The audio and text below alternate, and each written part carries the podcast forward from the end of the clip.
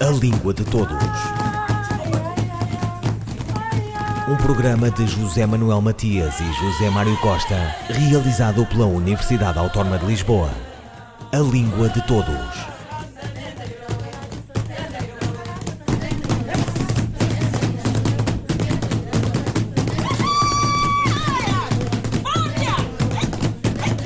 Acaba de publicar uma colheita de inverno, reunião de ensaios sobre literatura, culminando uma obra académica e ensaísta de muitas décadas.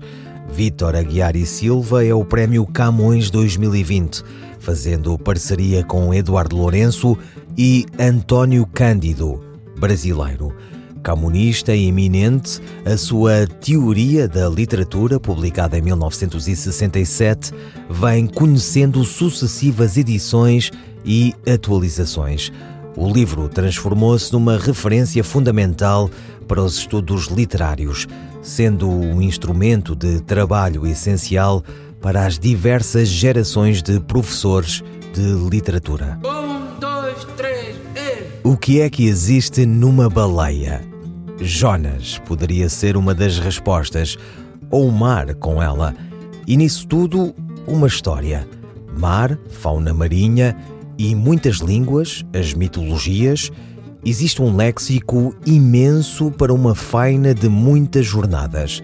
Joana Basso e Nina Vieira, investigadoras do Centro de Humanidades da Universidade Nova de Lisboa, contribuíram para a criação de um sítio na internet que quer ser enseada e profundidade e plâncton para um léxico marinho que se quer singularidade e cardume.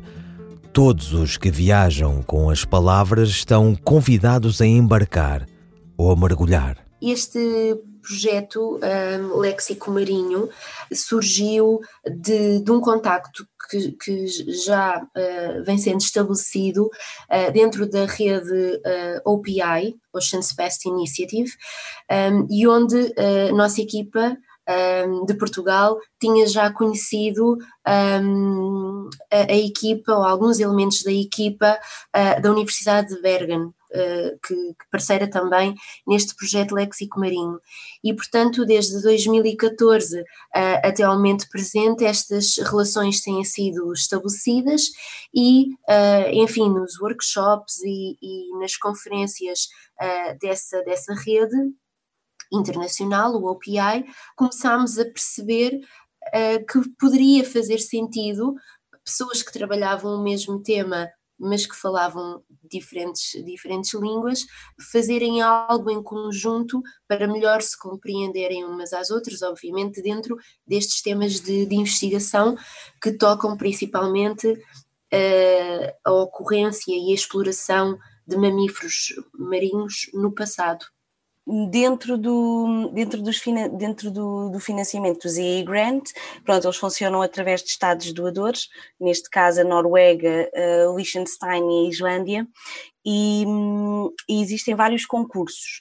Nós eh, vimos a abertura de um, de um, concurso, de uma call, que se chama Relações Bilaterais, eh, e que eh, visa o estabelecimento de uma relação através de, um, de uma iniciativa de cooperação entre Portugal e uma equipa ehm, de um destes três Estados doadores.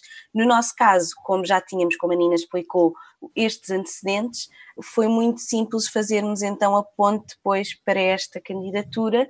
Contactámos diretamente com as colegas da Universidade de Bergen e também com uma colega de, de uma de um centro de, de, investigação, educação e inovação que é a NIFU, também uh, sediada na Noruega, e começámos então a redigir este, esta iniciativa.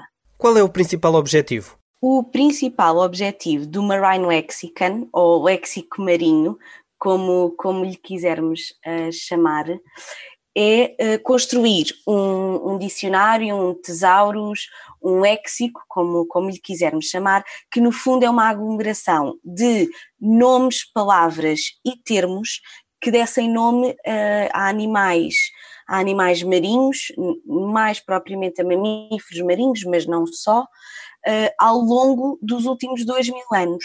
e também como é que se vai alterar ao longo deste, deste tempo todo uh, o nosso, a nossa percepção destes animais uh, e como é que os conceitos que os denominam se vão alterar.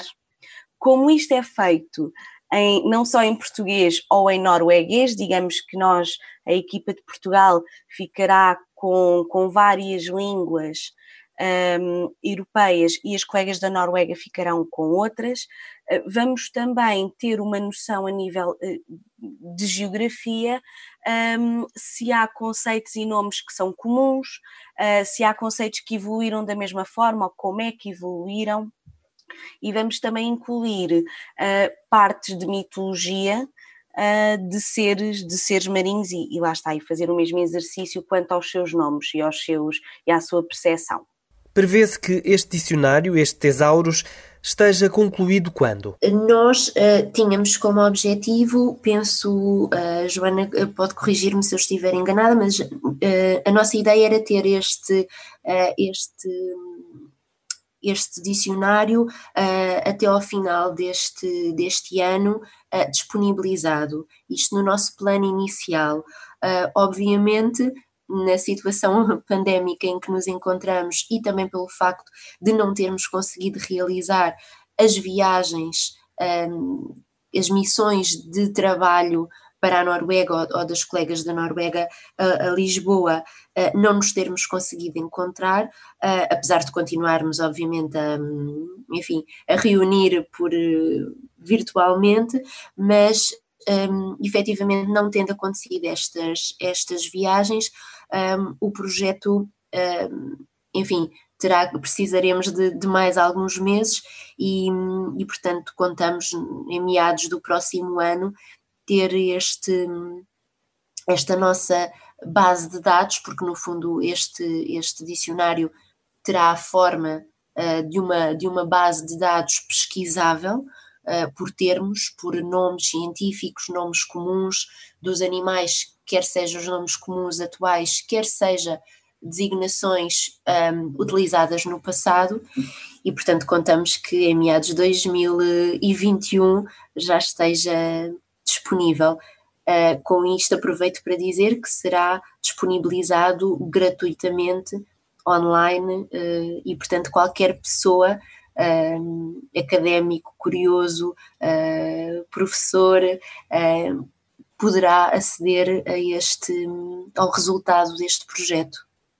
Deixa-me só completar, Nina, com, com apenas com mais uma informação, é que no, no momento em que, em que o léxico for, for, for para o ar, neste caso para online, para a internet, não quer dizer que o projeto ou que o léxico esteja concluído, não, não aspiramos a tanto, uh, mas sim criar uma ferramenta que seja também ela, para além de gratuita e de acesso público, uh, que seja renovável, ou seja, nós vamos continuar a alimentar um, o léxico com novas entradas, com novos dados uh, a qualquer momento.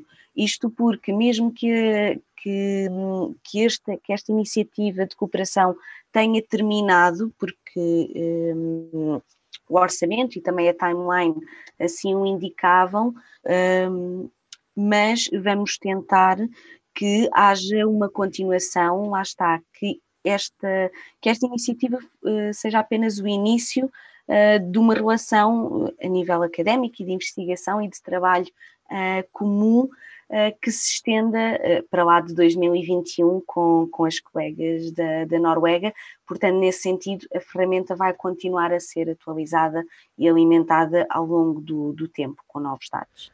Joana Basso e Nina Vieira sobre a criação de um Tesaurus do Léxico Marinho, um projeto inserido na cátedra Unesco, o Património Cultural dos Oceanos, da Universidade Nova de Lisboa.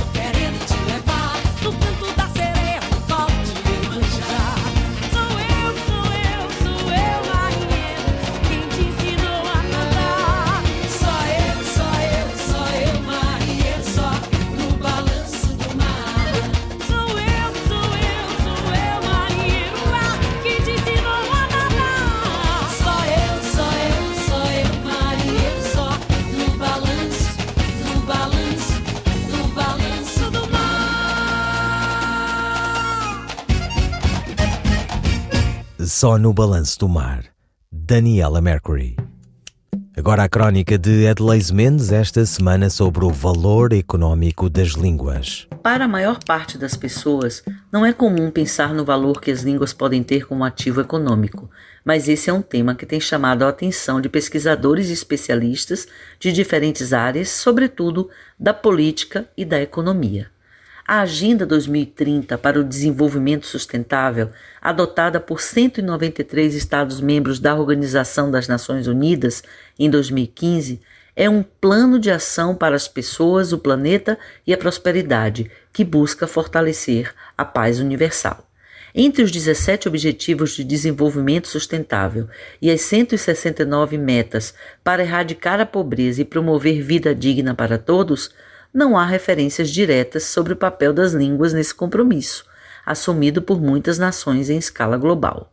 No entanto, observando alguns desses objetivos, podemos nos perguntar: como é possível pensarmos na erradicação da pobreza, na saúde e bem-estar, na educação de qualidade, no trabalho decente e no crescimento econômico, na indústria, inovação e infraestrutura, na redução das desigualdades sem incluirmos as línguas como recursos fundamentais para se alcançar essas metas. Como se almejar uma educação de qualidade sem o adequado ensino das línguas de modo inclusivo e democrático? Essa compreensão tem feito governos e instituições em todo o mundo voltarem-se para o valor econômico das línguas e seu impacto no desenvolvimento das sociedades e de seus produtos. O professor Luiz Reto organizador das obras Novo Atlas da Língua Portuguesa e o Essencial sobre a Língua Portuguesa como Ativo Global, afirmou neste programa. Há uma relação muito estreita entre economia e língua. As duas têm uma relação de causa e efeito. Quanto mais a língua é falada, mais gera negócio. E quanto mais a economia dos países se desenvolve, mais projeta a língua. O português chega ao século XXI entre as dez línguas mais faladas no mundo e a quinta em número de utilizadores na internet, e é uma das que mais cresce em número de falantes como língua estrangeira, segunda língua. Isso se deve, em grande parte, ao potencial de crescimento econômico dos países de língua portuguesa, mas isso não é suficiente. É preciso que os nossos governos estejam atentos para o valor inestimável de nossa língua comum, responsabilizando-se pelo desenvolvimento de políticas linguísticas multilaterais que ajudem a projetá-la, de fato, como língua de comunicação global. Edleis Mendes, as línguas e o seu valor econômico. Um, dois, três, e... De António Nobre, Epílogo. Meu coração, não batas. Para. Meu coração vai te deitar. A nossa dor, bem sei, é amara.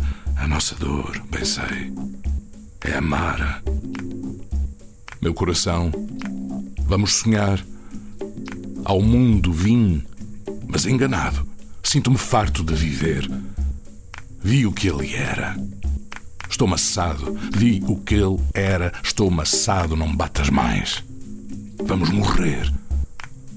Bati à porta da aventura. Ninguém me abriu. Bati em vão. Vamos a ver se a sepultura. Vamos a ver se a sepultura nos faz o mesmo coração. Adeus, planeta. Adeus, ó lama, que a ambos nos vais digerir. Meu coração, a velha chama. Meu coração, a velha chama. Basta! Por Deus! Vamos dormir. António Nobre, na voz do ator André Gago. És poeta e vais sofrer, disseram dele. Nas suas memórias, Raul Brandão recorda-o a banhos, fluviais no caso, vivo, de riso solto, inocente. António Nobre é autor do livro mais triste que se publicou em Portugal. Foi ele que o disse. Nasceu no Porto em 1867 e morreu em 1900. Estrangeirou-se porque andarilhou pela Europa. Paris, outras cidades do velho continente, ultra-romântico, simbolista, decadentista, tuberculoso e tudo. Saudosista também, no que antecede o programa, se assim se pode dizer, que Teixeira de Pascoais porá em prática. Foi nostálgico, falava do tédio, foi irónico, desmetrificou o verso, foi coloquial, invocava muito, foi grande e só. Ouviram língua de todos as despedidas de José Manuel Matias, José Mário Costa, Luís Carlos Patraquim, Miguel Roque Dias e Miguel van der Kellen. A língua de todos. Um programa de José Manuel Matias e José Mário Costa, realizado pela Universidade Autónoma de Lisboa. A língua de todos.